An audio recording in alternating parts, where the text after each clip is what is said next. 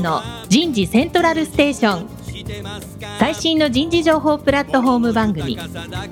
日本最大級の人事エグゼクティブクラスのコンソーシアムの代表を務めシンガーソングライターとしても活躍する楠田優が有名企業の人事や人事をサポートする企業の方をゲストに迎えて第4次産業革命時代に我が国の人事がなすべきことを模索しながら情報提供していきます。この番組は株式会社アイプラグタレンタ株式会社株式会社ファーストキャリア株式会社 AW ステージの提供でお送りいたします日本の未来は明るいと思うなら楠田優の人事セントラルステーション。最新の人事情報プラットフォーム番組、パーソナリティの楠田優です。えー、皆さん、こんにちは。2021年も2月に入りましたね。まだまだ寒いですし、コロナもね、まだまだたくさん感染者がいらっしゃるので、えー室内で暖かくしてですね、仕事、生活していこうかなって、そんな日を思ってますので、皆さんも一緒になって、この番組を家の中で聞いていただければいいかなと思ってますので、どうぞよろしくお願いします。田村彩の健康ポイント。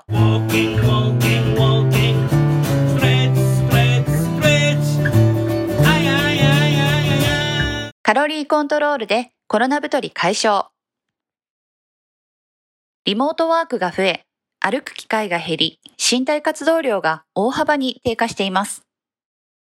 最近体重が増えた。これまで着ていた服のウエストがきつくなったなど、コロナ太りしていませんか？活動量が減り、エネルギー消費量が減っているのに、食べる量が以前と変わらない場合は、体脂肪が蓄積し太ります。私たちの体はエネルギー摂取とエネルギー消費のバランスでカロリーコントロールを行います。摂取カロリーが消費カロリーより多ければ太り、摂取カロリーが消費カロリーより少なければ痩せていきます。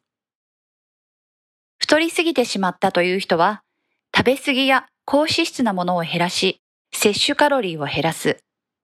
もしくは、運動して消費カロリーを増やすことが必要です。カロリーコントロールでコロナ太り解消。えー今日のテーマは、コニカミノリタにおける健康経営の取り組みになります。早速ゲストの方をご紹介いたしましょう。コニカミノルタ健康保険組合事務長兼コニカミノルタ株式会社人事部健康管理グループの淵上武彦さんです。淵上さんどうぞよろしくお願いします。はい、こんにちは。どうぞよろしくお願いします。続きまして、株式会社 AW ステージ代表取締役社長の田村彩さんです。田村さんどうぞよろしくお願いします。よろしくお願いします。淵上さん、まだ寒いね。もう寒いですね。もう引きこもっちゃいますけども。うん。僕はね、昭和前半生まれだからね、僕は小学校時代ね、うん、今の時期、確かね、靴下も履かずに、半ズボンで外は遊んでたから、子供は風邪の子とか言われてたから、だから今でも今朝もね、ええ朝、サイクリングね、靴下履かないでね、走ってきて。履かずにですか？うん。だから鼻水も垂れないし、え風邪はもう今年で15年引いてない。え、おお、素晴らしいですね。でね、僕ね、中学校のクラスメートでね、医者が多いんですよ。6人ぐらいいるんですけど、彼らとね、電話で話したり、飯食ったりするとね、ええこんなこと言うんですよね。僕はね、自分で言うんですけど、僕はバカだから風邪ひかないのかもしれないって言うとね、彼ら医者はね、共通して同じこと言うんですよね。まあ、ジョークで言うんですけどね、僕ら中学校のクラスメートだから。バカはね、風邪ひいたことが気がつかないんだって。引かないではなく、気がつかないですか。聞いてること自体も気がつかないって。こんなこと言うんですよ。大学のさ、教授で偉い先生ですよ、みんな。もうみんな68だから名誉教授になってんだけどさ、そんなこと、患者にはそれ言わないけどね、楠田にはそういうこと言うんですよ、俺には。なんか私ももしかすると気づいてないだけかもしれませんね。口上さんも気づいてないの？そんなことない。口上さんは賢いからすぐ気がつくよ。いやいやいやいやいや。いやいや、もうなんかさ、笑っちゃうけどさ、こんなこと言われてさ、本当にね、まだ生きてます。ぜひ長生きしましょう、健康に。コニカミノルタさんっていうとさ、もうグローバル化すごくて、海外の売上高比率って今何割ぐらいなの？えっ、とですね、今で言うと、海外の売上比率で言うと8割ぐらいを。?8 割？はい。すごいね。あのね、結構僕は去年は1回も海外行けなかったけど、はい。一昨年はアメリカ2回、先一昨年も2回行ってるし、まあヨーロッパも行きましたけど、あのね、空港に離陸するじゃない？国際線で行って。はいちょっとね、え空港に離陸するときに必ずね、コニカミノルタって看板が見えるんですよ。えええええええあとはね、アナハイムに行って、え。はい。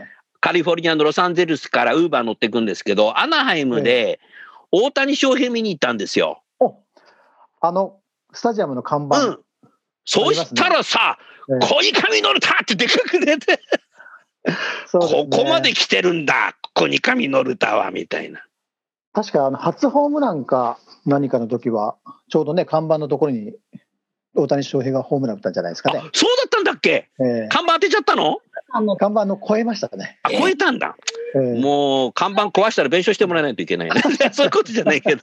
だそういう意味でさ、アメリカすごいよね、コニカミノルタさんの。ビルの上の方にも看板があるよ、確かサンフランシスコとか。ロサンゼルスにもあるよ、確か。ロサンゼルスはね、ダウンタウンのね、ビル、高いビルの上の方にコニカミノルタって出てるんですよ。ねあとは空港はあのどこでもあるんだけど、だから野う球場でもそうなんだよね。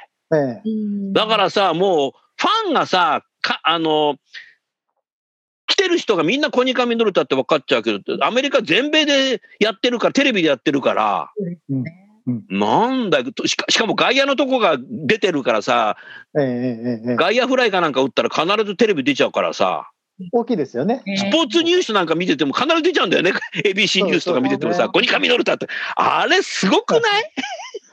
大きいと思います、効果はね。本当に。に効果大きいっすよえね。えだからさ、田村さんさ、はいコニカミノルタさん8割海外売上高って言ってるのがさそうなんで、すよね。はい。アメリカ人なんか多分コニカミノルタって知らない人いないんじゃないかなってぐらい思うよね。そんだけさ、うん看板が出てるから。はい。目にします、確かニューヨークにも出てるよね。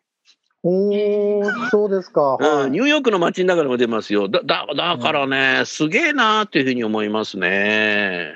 あありがとうございます。今は本社は東京駅の駅の前の、いわゆるあれは JP タワそうですね。丸の内 JP タワー。ー、ね。東京はい郵便局の裏の、そうですね。はい。もう一等地ですよね。あのーお客さんも含めてですね、あの素晴らしいところに今、位置づけてますね。うんはい。家賃高そう。あとは、八王子、えっと、私は今、八王子の。そうですよね。僕、八王子は何回か行ったことあるけど、ええ田村さんね、八王子からね、はい。富士山がでかく見えるんですよ。ああ、違いますかね。やっぱり都内から見るのと。違うの、東京駅から見る、東京駅から見る富士山とね、うん。でかいんですよ、やっぱり。へえ。お富士山ってこんなでかいんだ、みたいな。夕焼けの時が綺麗だよね。ああ、いいですね。はい。感動するよね。富士山があんな大きく夕焼けで見える職場ってなんかいいなっていうふうに思いますね。ごいリフレッシュできそうですね。それだリフレッシュできるよね。ねうん私もあの帰り道に、まあ、定時で帰ると、ちょうどあの、まあ、夕焼けとにこう富士山がこうバックに見えるんですけども、ものすごくこうあの落ち着くというかですね、心洗われるというか、すごく心地よく帰れますね。いい環境ですねそれそおいい環境だよね。それ贅沢だよね。ねただただ八王子はあの夏が暑くて冬が寒いので、え、八王子って盆地なんですかね？はい、盆地なんですよ。なるほどんかなんとか違うって、1、2度違うんでしたっけ？ちょっと違います。よくあの、はい、あの都内の方によく言われるのは、八王子は都内から5度違う。5度も。5度違う。そんな、そんなにないだろうって言うんですよそんなにはないよね。でもでもか、そんなぐらい感じるんだろうね。ああ、ええ少なくとも3度は違います、ねそうですか。はい。はいなるほどね。そういうグローバル企業が、その健康経営の取り組みっていうのは、いつぐらいからどんな形で、しがみさん取り組んでこられたんですか？あの、スタートは2013年になりますかね。おお、もう8年前だ。はい。で、あの、健康保険組合の方では、まあ、厚労省の方ではデータヘルス計画が2016年からですかね。そうですね。だからそれ以前からやってらっしゃる。はい。早いですね。から、はい。えっと、1年先駆けてですね、えー2014年から3カ年計画でスタート。なるほど。はい。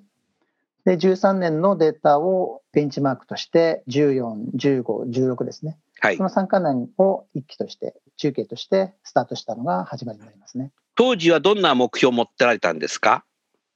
あの大きな目標は、あのやはりあの授業の健康の中でいくと、まあ、フィジカル面、うん。うん。あと、ムーブメントといって、生活習慣の改善ですね。ああえー。運動習慣、食事習慣、うん。喫煙、うん。あと睡眠ですね。うん。えーその項目の改善を目指して、健康経営を進めておまし。た。はい。うん。従業員の方はきちっと取り組んでいただけたんでしょうか？よくあの安全衛生というところでいくと、あの安全でいうところには、やはりこう意識が高いんですけども、ああ、コニカミノルタさんはやっぱ製造業だから、はい。工場ではい。安全、ね、それは絶対やりますよね。えー怪我とかしないように。はい。ね、必ず書いてあるもんね。安全第一みたいなね。はい。あ あ、でなかなかあの、まあ、ご自身の健康とかになると、なかなかあの意識が届かないところがありまして、うんなので、なかなかヘルスリテラシーが、まあ、高い方が少なかったっていうのが、なるほど。えー当時の状況でしたかね。うん。はい。それの中でいろんなこう施策をこう打ってきて、はい。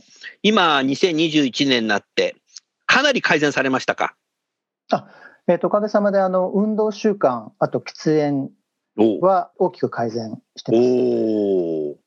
で、これまた後ほどお話しさせていただきますけども、睡眠と食事がですね、うん。かなりあの、まあ、人それぞれ理由も異なるところもあったりするので、なかなかあの改善が難しかったっていうのが昨年までの傾向にありましたね。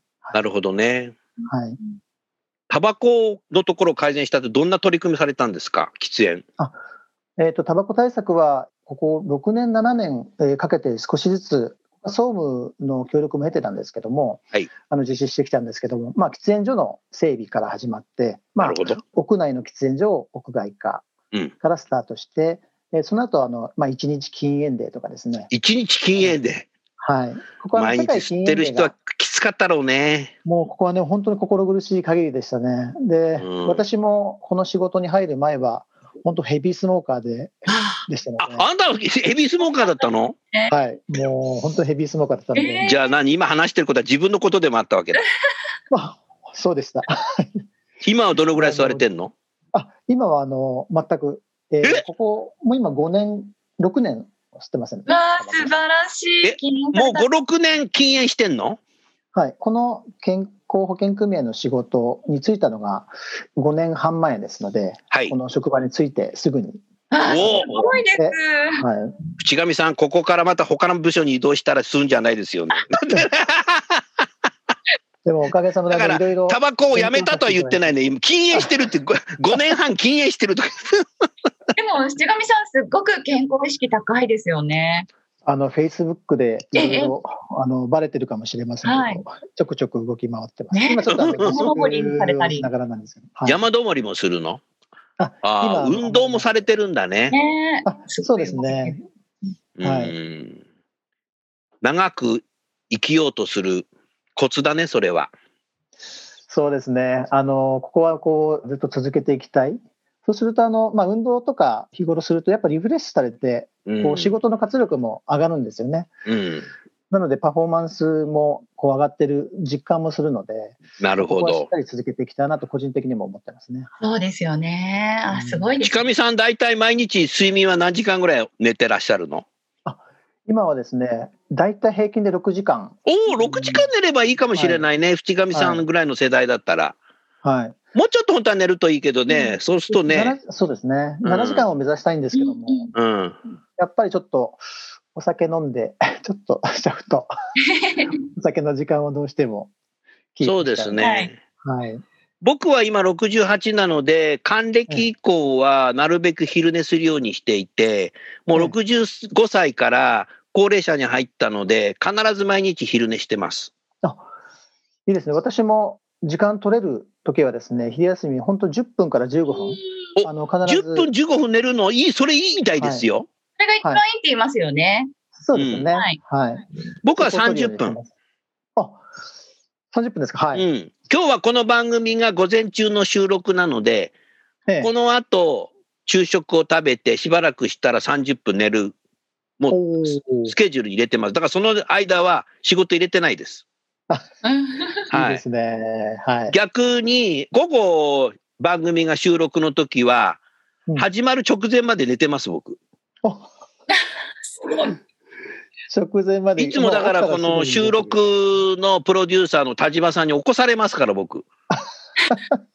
須田さんもうゲストの方来てますよ、みたい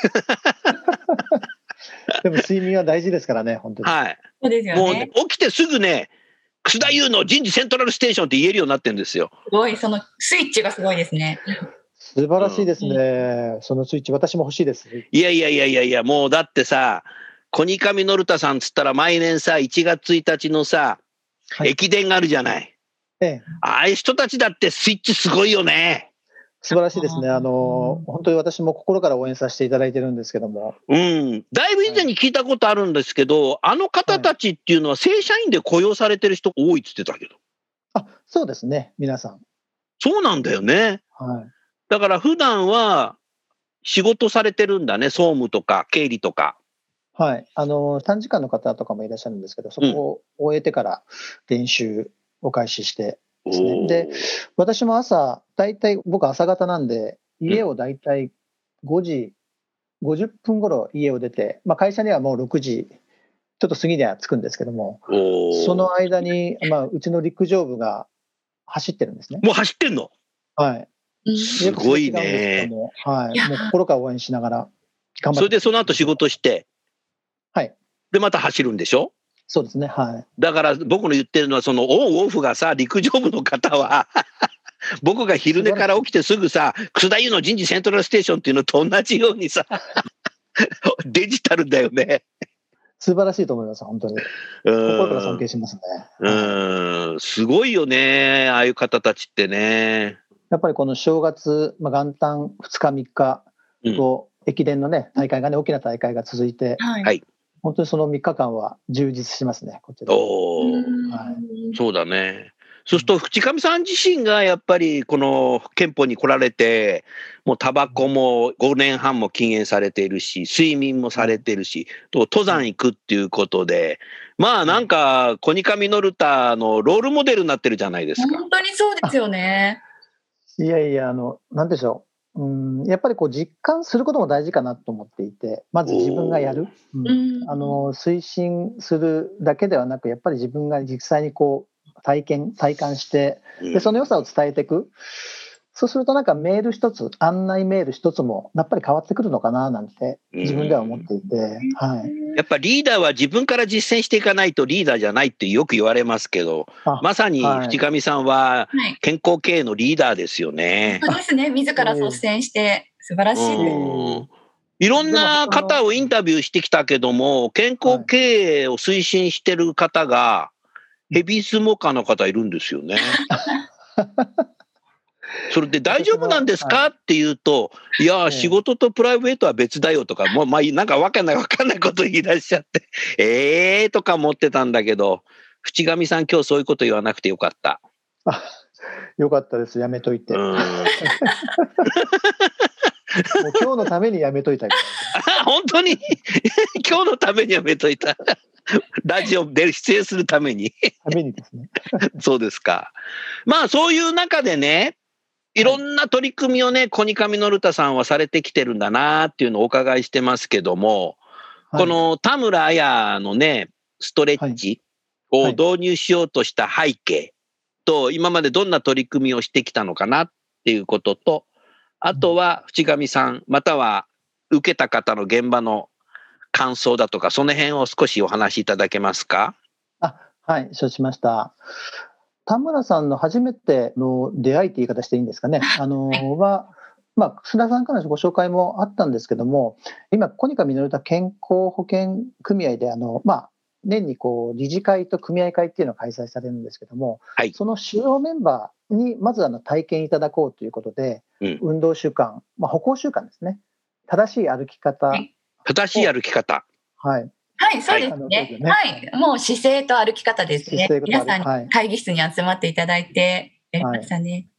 まずはその主要メンバーに体感いただいて、うん。でその良さをまずはその組合会理事の方たちに知ってもらう体感してもらう、はい、でそこの機会でですねまずあの初めて経験させていただいたっていうのがスタートになります。実際にあの参加された理事の方はどんな感想をお持ちでしたか？もうここがものすごく好評でして好評だったの？はいありがとうございます。あのありがとうごここはあのざいます。田村さんの美しさもあるかもしれないんですけどあのなるほど。本当にあの、えー皆さんがもうそういう体験するのもなかなか機会がなかったようなので、なるほまずそのど。体験が初めてだったこと、あと、ものすごく丁寧に一人一人ですね、あの寄り添ってご指導いただいたっていうのもありましたので、うん非常にあの好評だったのと、あとやっぱりこう表情がものすごく生き生きとした明るい表情を皆さんされていて、あなるほど。本当にこういう機会って大事なんだなっていうのを、まずそこで実感したのが初めではありましたね。ありがとうごはいざいます。うん日常会社の仕事をしてるとどうしてもこうパソコンに向かってなんかこう画面に睨んだような顔して 笑顔もなく仕事をこなすようになりがちですよね。そうですね。はい。うん。で、世の中にパソコンというものがないときは職場の中で人と人の目が合うからうん多分当時は笑顔はお互いにあったのかもしれないけどうん今はマンツーディスプレイで仕事する時間帯ってどの職種も多いから、そうですね。えはい笑顔でし仕事をすることを忘れちゃってる人いるかもしれないね。そうかもしれませんね。えーそういう意味で、近上さん、それやっていただいたときに、みんな笑顔になったっていうのがうん、記憶に残ったんじゃないでしょうか。とっても残りましたね。鮮明に残ってますね。はい。で、当時、あの、最初はあの、その会議室で一度始めたんですけども、はい。もう少しみんな動こうよっていうことで、その場所から出て、もっとそのちょっと広いスペースがあるんですけども、はい。そこに部屋から出て、その広いスペースでもっとこう、ゆとりを持って指導いただいたっていうのもあるくらい。広いスペースって私が一度お伺いして、セミナーを開催した部屋でしょうかね。あそことはまたちょっと違う。また違うの？なんです。よ。あの、広さ的にはそこにと近いぐらいの広おー、はい。大きな広い、廊下のようなフロアのようなのがあって、あるんだ。やっぱり長く歩くとそのね、感覚も分かってうん。あ、いいね。いただけるんですよね。そういったあ歩いてるっていう実感をいただきいただけるので、ええ。やっぱり会議室とか、そのなんて言うんでしょう、椅子に座って、もう背中丸めてうつむいて仕事してるのと、やっぱり姿勢よく肩開いて、颯爽と歩くのでは全然気分も違ってくるんですよね。前向きになりますので、それが皆さんの表情に現れてたのかなって私も今思い出しました。そうですね。はい。私も。深見さん、実際にはそれ昼休みか何かにされたんですか？えー時間帯は、えー午後の会議体が終わったところなので、えー夕方ですね。あ、夕方やったのね。はいなるほどね。ああ、夕方だとなおさらこう、もう疲れ果ててるから、そういうことやってまた生き生きするってのいいかもしれないな。うんそれがはい2018年とかでしたよね。そうですね。ああ、はいもう2018年になりますか。なるほで、どそれをきっかけに、その次が丸の内の本社うん。で、やはりあの丸の内勤務の方って、まあ、通勤ではあの歩くんですけど、なかなかあのオフィスに入っちゃうと、まあ、歩く機会、あと運動する機会がなかなか少ないので、うん。そこで歩行のセミナーを開催しただいただきました。はい。た確かに、コニカミノルタさんの本社は東京駅の駅の前だから、ええ、歩かないよね。ちょっと近皇居、すぎ皇居の方に近い会社はあそ、あそこから相当歩かなきゃいけないけど、ええ、ああそういう意味では、そその企画は良かったんじゃないでしょうかね。はい。うん。で、その時はあの昼休みと、あとうん定時後ですね、はい。1日に2回開催を、えー結局あ、3ヶ月ぐらい、あのーそうですね。全部で5回のコースでしたっけ ?6 回のコース。はい。で、定期的に2週間に1回やっていただくんですね。毎回同じ人なり、まあもちろん新規で入っていただく方もあるんですが、コース設定。でいろいろ毎回テーマを決めるんですよね。今回は、その体感に意識しながら歩きましょうだとか、今回は着地に意識をして歩くだとかですね。で、皆さん初回参加してくださった方が少しずつ回を追うごとに確実に上手になってるんですね、歩き方が。その素晴らしかったですよね。はい。はい。変化を見られて、それがすごいなと思って、はい。そうすると、習ったことを日常で意識してたのでしょうかね、淵上さん。はい。あの、やっぱりこう、一回だけの開催だと、やっぱり体感して、で、その体感するのは、あの、いいきっかけ作りになるんですけども、はいはいその次のあの、行動変容までってなかなか結びつかないので、そうでそこはあの、すね。はい、丸の内の産業保険スタッフが、はい。本当にこう、あの、しっかり考えていただいて、あの、スケジュール調整していただいて、確保から。なかなかあおのー、本社になると、会議室の確保もなかなか難しい状況だったんそうですよね。営業の方も会議やりたいだろうし、みんな大変かもしれない。ええそこはあのうちの産業スタッフ、あと総務グループがですね、非常に協力いただいて、はい。まあ場所のキー。プと、あと日程をキープして、であと、うん参加者の方も本当にこう熱心に参加いただいて、で、その複数開催することによって、行動変容というか、教えていただいたことが身につく、うん。そこから行動変容に結びつくっていう、本当にあのいい事例だったと思ってます。ありがとうございます。意外とその歩き方っていうのはおっしゃる通り、一回だけだと終わった後、あれ？どうやるんだっけ？みたいな 全然忘れちゃうんだけど、はい。何回かやるとうん、あの、無意識に歩いてると、全くちゃんと歩いてない自分って気がつくときあるんですよね。そうですね。そうするとね、はたやばいとかてちょっとここから先はちゃんと歩こうみたいええあのよくな。いつもと違う自分になっちゃうんですけど、はい。うん。で、そういうことをやっぱ繰り返しながら、いつの間にかちゃんと歩けるようになっていく生き物なのかもしれないね、動物っていうかええ人間って。はい、外部のデータだと、あの歩行習慣、まあ、うちも推奨はしてるんですけども、うんやはり歩行だけ、ただ歩くだけだとなかなかその脂肪燃焼とか効果にはなかなか結びつかない、はいやっぱり正しい歩き方とか、まあ、例えばインターバル歩行もそうなんですけど、やはりこうはい正しい歩き方をすることでより効果が上がるってことになるほど。やはりそこを意識して、まあ、今後もこう推奨していければなと思ってますね。はいうん。素晴らしいですね。そうすると、アンケート調査、ね、されたと思いますけど、何か特徴のあることを書かれた方いらっしゃいましたか？えーとですね、あの今回10月にですね、あの毎年あの健康増進月間をコニカミネル歌では10月に開催してるんですけども、はい。今2020年の初めからあの新型コロナウイルスの影響であのリモートワークがはい。増えてですね、やはり運動習慣、また歩行習慣が非常にこう機会が減ってですね、あのうん。体重の増加をされている方がかなりいらっしゃるっていう傾向もありましたので、うん。で今まではこう集合型とか体感型であの研修とかセミナーを行ってたんですけど、やはりそれが感染拡大防止の観点から、やはり集まっての研修ができなくなったので、2020年度ですね、昨年の10月はオンラインをベースとしたイベントを実施しました。で、その中の一つでですね、あの AW ステージさんにお願いして、えーオンラインでのセミナーですね、大きくは、えーボディメイクエクササイズ、はい。あとバレトンですね、これは初めての私も体感、体験させてもらったんですけど、バレトン、あとヨガですね、はい。おー。この3種類をですね、ここはお昼休みの時間とか定時後、あと土曜日とかはい。日曜日開催も、はい。ね実施。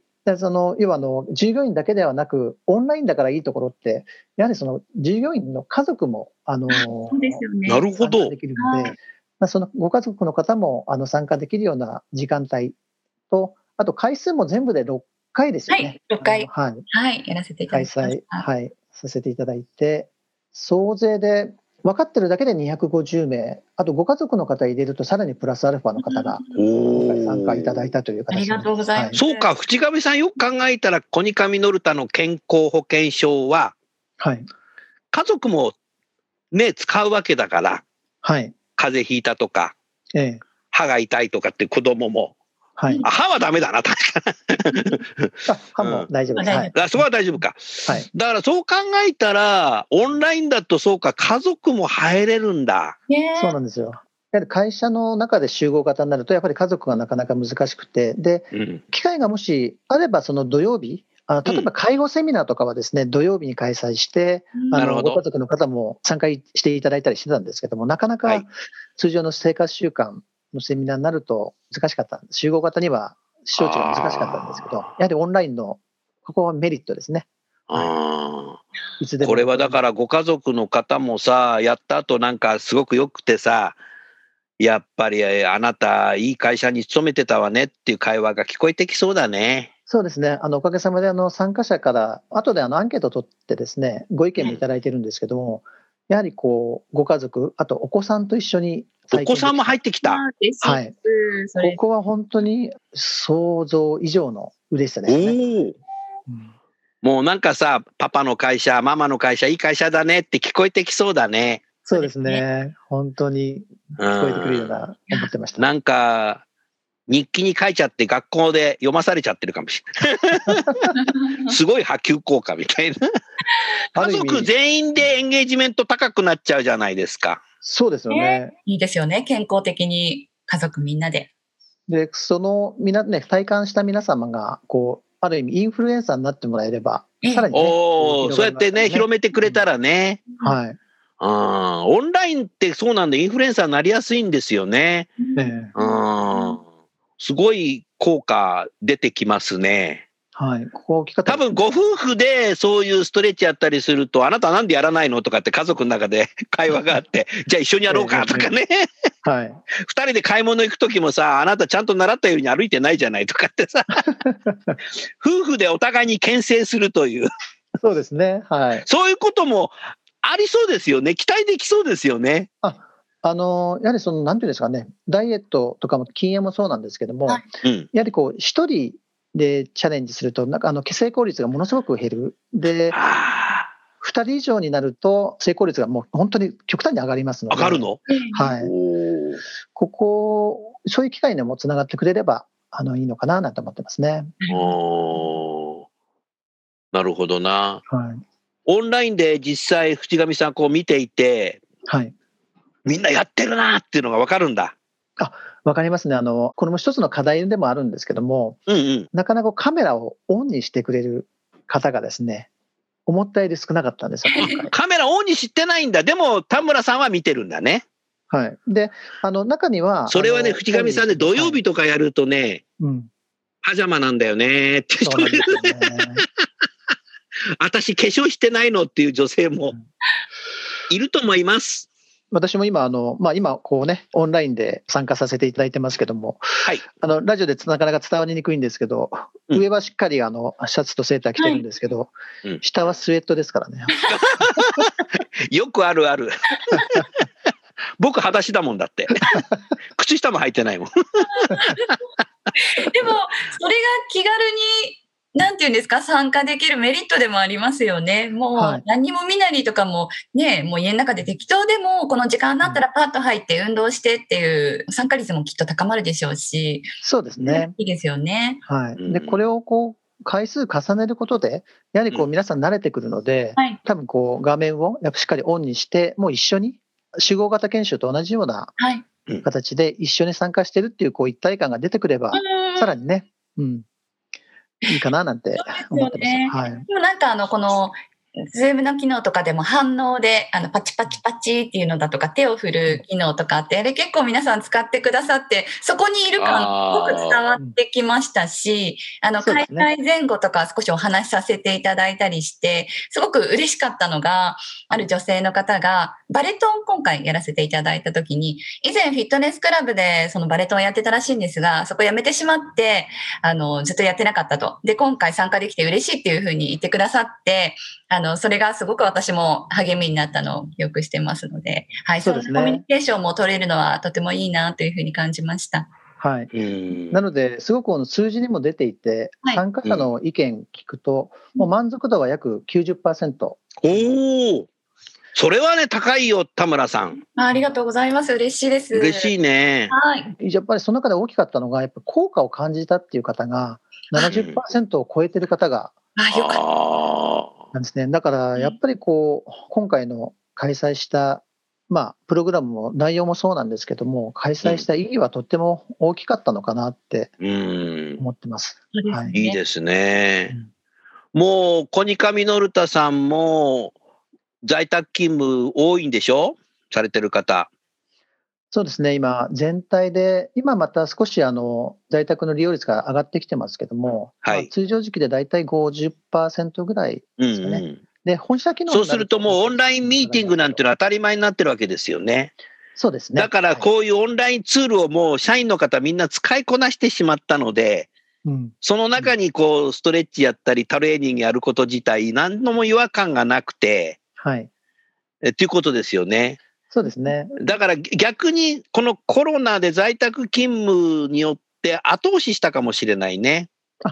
あのポジティブに考えると本当にそう思います。うん、それと多分ね、私インタビューしたことあるんですけど、いつも仕事で家で座ってる椅子からトイレまで何歩ですかって言うとね、10歩とか言う人多いんですよ。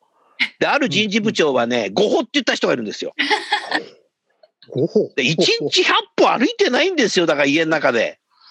あ片道5歩だと往復10歩しか歩いてないんで、トイレ1回行って。そうですよね。そんなトイレ100回行くわけじゃないからね。だからね、歩いてないんです。あ、危険ですよね、これ。はい。そうですね。そう思います。ねえ。けなんだかんだ言ってもう1年ですからね、これ。はい。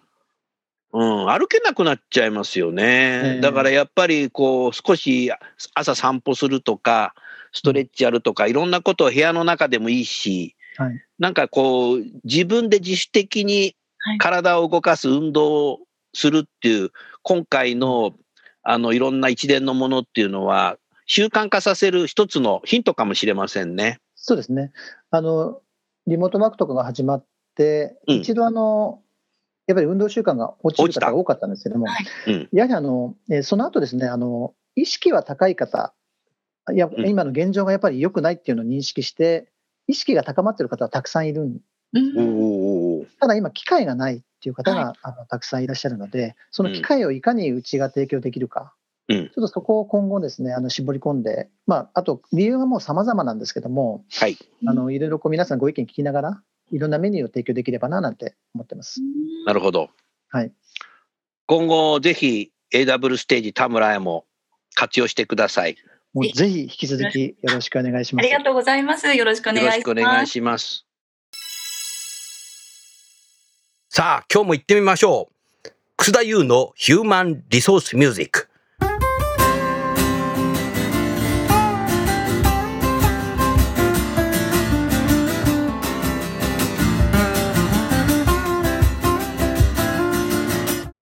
お送りするテーマは私のサードアルバムの中から The Times Will Change 時代は変えられる働き方改革について歌っています。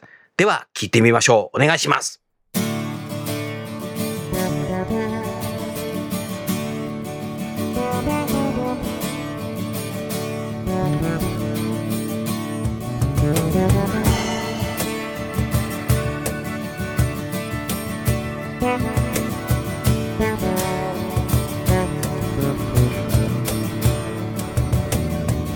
今のこの時代の転換期にあなたは時代を変える勇気はありますか？過去に全くとらわれることなく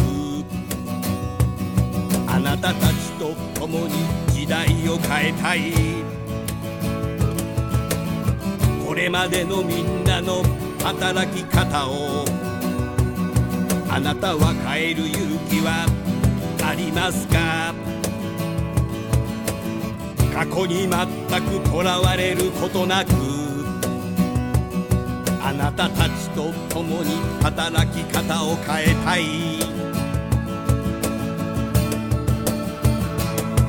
The time.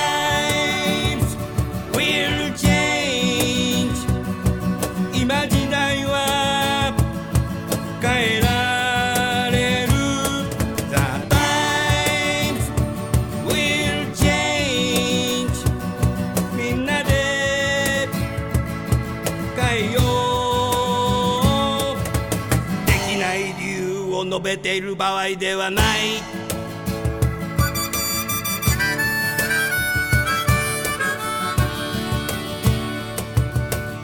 時間制約ある社員が増えた。あなたの職場に増えた。育児に介護にボランティアに。あなたの制約なんですか？時間制約がない社員は職場には今はいないはず。習い事にビジネススクールに行く人もいるでしょう。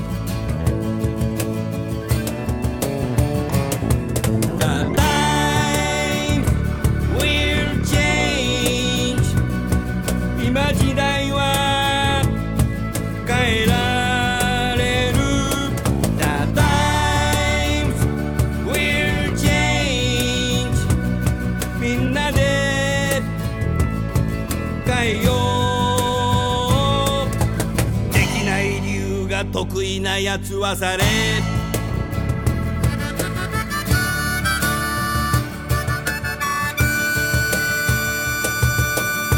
働き方の改革してますか？早く帰る勇気はありますか？長時間働き続けることができる人が少なくなりました。仕事以外にやりたいことありますか？働きながらチャレンジしていますか？四六時中働いていては気がついたらもう60歳。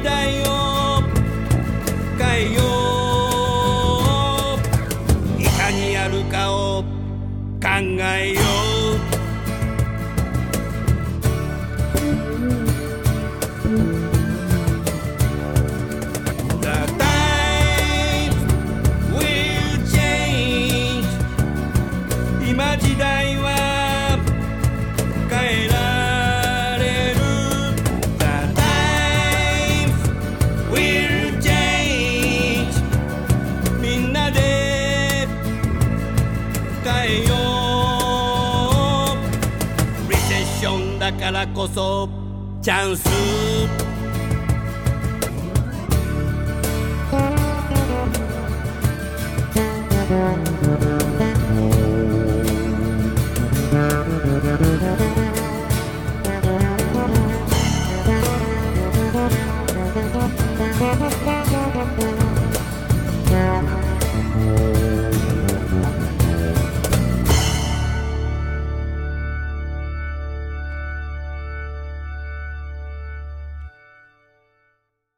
最後に、あの、淵上さん、リスナーがものすごくたくさんいらっしゃるので、この番組。えはい。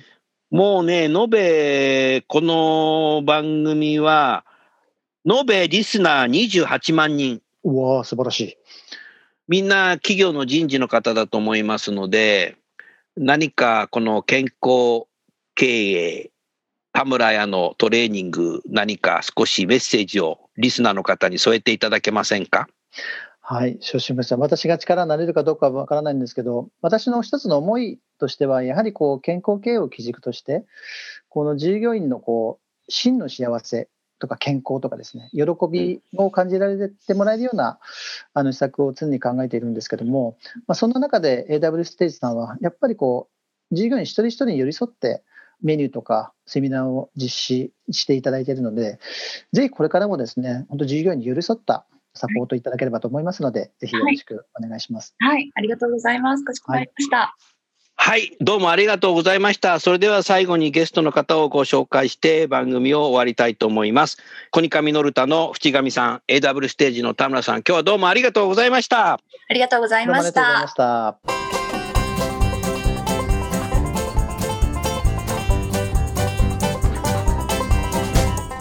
今日の番組はいかがでしたか？楠田優のサードアルバムの中から「輝け飛び出せグローバル人材」とともにお別れです。この番組は企業から学生に直接オファーを送ることができる新卒向けダイレクトリクルーティングサービスを提供する株式会社アイプラグ。ワークハッピーな世の中を作るをミッションとし世界の HR テクノロジーを日本市場に展開するタレンタ株式会社。若きリーダーたちの可能性を引き出し企業と社会の成長に還元する株式会社ファーストキャリア。職場でできるストレッチと質の高いウォーキングを提供する健康経営サポート企業の株式会社 AW ステージの提供でお送りいたしました。それでは次回もお楽しみに。届けてゆこう。